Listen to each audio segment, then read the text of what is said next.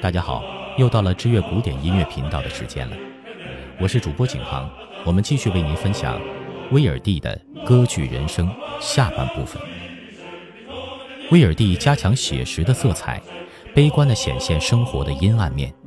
他让管弦乐语言更完美地刻画情节的推进，坚持明晰的发声，并充满自信地向音乐戏剧迈进。不过，他毕竟是个意大利人。仍然受形式与人生至上的惯例束缚。他以他的偶像莎士比亚做榜样，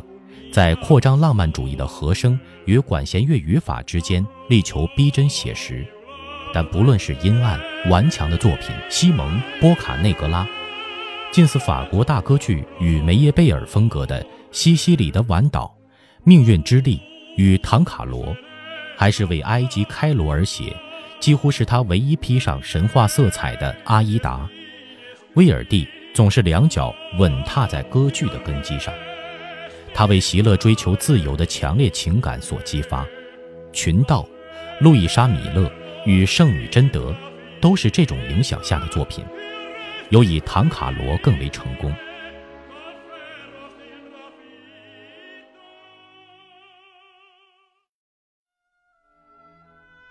他身为雨果壮丽的现代戏剧着迷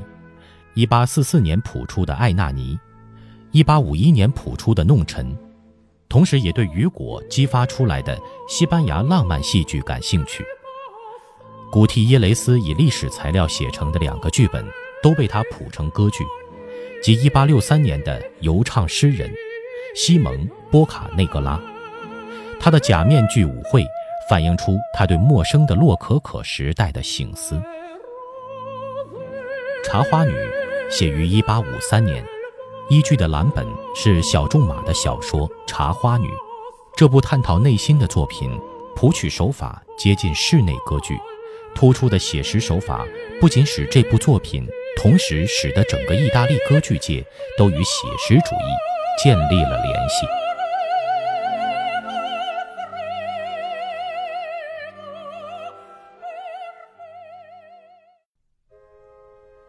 威尔第多年来一直纠结着想把莎士比亚的《李尔王》搬上舞台，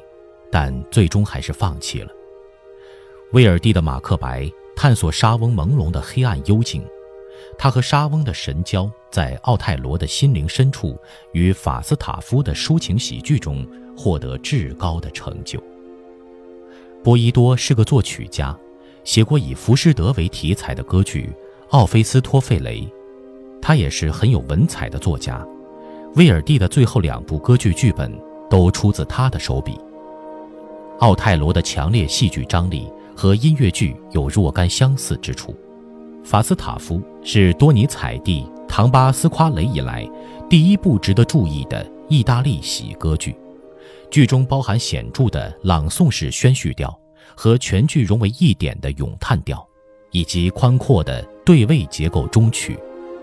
法斯塔夫糅合喜剧、抒情主义与浪漫诗词于一点，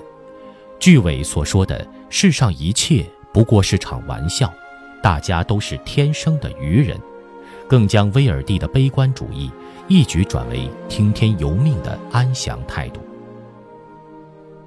一九零一年一月二十七日，威尔第在他早年发迹与晚年赢得荣誉的迷恋与世长辞。他的作品是罗西尼以来意大利歌剧艺术的巅峰，是严峻现实、璀璨人生与管弦乐的完美结合。意大利美声歌剧在追求毫不妥协的戏剧表现时，也经历最令人惊讶的转折，获得最伟大的艺术力量与最辽阔的魅力。感谢大家的收听。威尔第的歌剧人生就这样讲完了。在歌剧世界中，跟他同一年降生的瓦格纳，又有怎样的精彩故事呢？敬请期待我们的下期节目《瓦格纳的歌剧世界》。关注我们的微信公众账号或新浪微博，获知更多经典音乐背后的故事。